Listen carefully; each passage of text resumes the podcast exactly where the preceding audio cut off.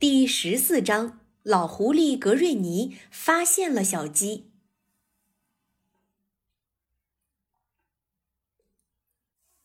老狐狸格瑞尼很生气，是的，他的脾气现在很暴躁。臭鼬吉米笑话他，这让他心情更加糟糕了。看到老狐狸格瑞尼摔进灌木丛中。臭鼬吉米高兴地在地上直打滚儿，他觉得太好笑了。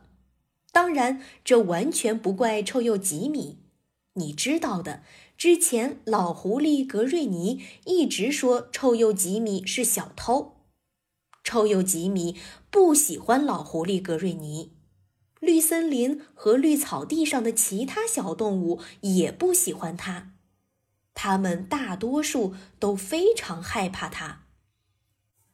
老狐狸格瑞尼终于爬出了灌木丛，他没有和臭鼬吉米说一句话，就匆忙离开了。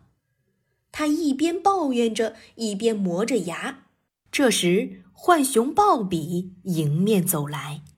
要知道，老狐狸格瑞尼这时候根本不想看到任何人。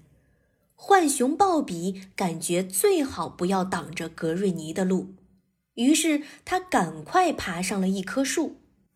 这并不是因为浣熊鲍比害怕老狐狸格瑞尼，根本不是。浣熊鲍比一点儿都不怕他，这只是因为鲍比吃得很饱，他很高兴，不想因为任何人或任何事而破坏自己的好心情。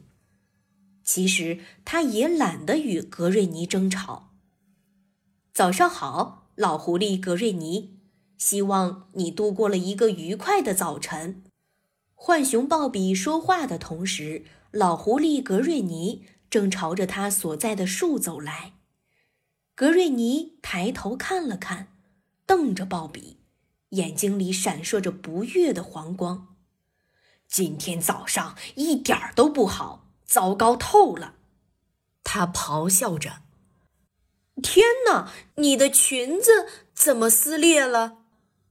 浣熊鲍比大声喊道。老狐狸格瑞尼本想说一些不好听的话，但他改变了主意。他坐了下来，把所有的麻烦都跟浣熊鲍比说了一遍。他诉说的同时，浣熊鲍比一直在树枝后面偷笑。后来，老狐狸格瑞尼发现了这一点。“你一直把头藏起来干什么，浣熊鲍比？”他疑惑地问道。“我只是在寻找，看看能不能找到那只鸡的羽毛。”浣熊鲍比的语气十分严肃，但是。他的眼睛里闪烁着狡猾的光芒，是吗？你看到了吗？老狐狸格瑞尼大声问道。实际上，浣熊鲍比的确注意到了，这些羽毛不是在地上，而是漂浮在空中。浣熊鲍比向外探出身子，看看它们到底从哪里落下来。老狐狸格瑞尼也开始转身看着周围。你猜他们看到了什么？哎呀，在一棵高大的枯树上，苍鹰先生刚吃完老狐狸格瑞尼的小鸡，正在把最后一口肉吞进肚子里。小偷！小偷！强盗！强盗！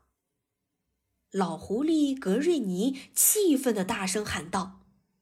但是苍鹰先生根本没说话，他只是对浣熊鲍比眨了眨眼，随后便展开翅膀，舒服的小睡起来。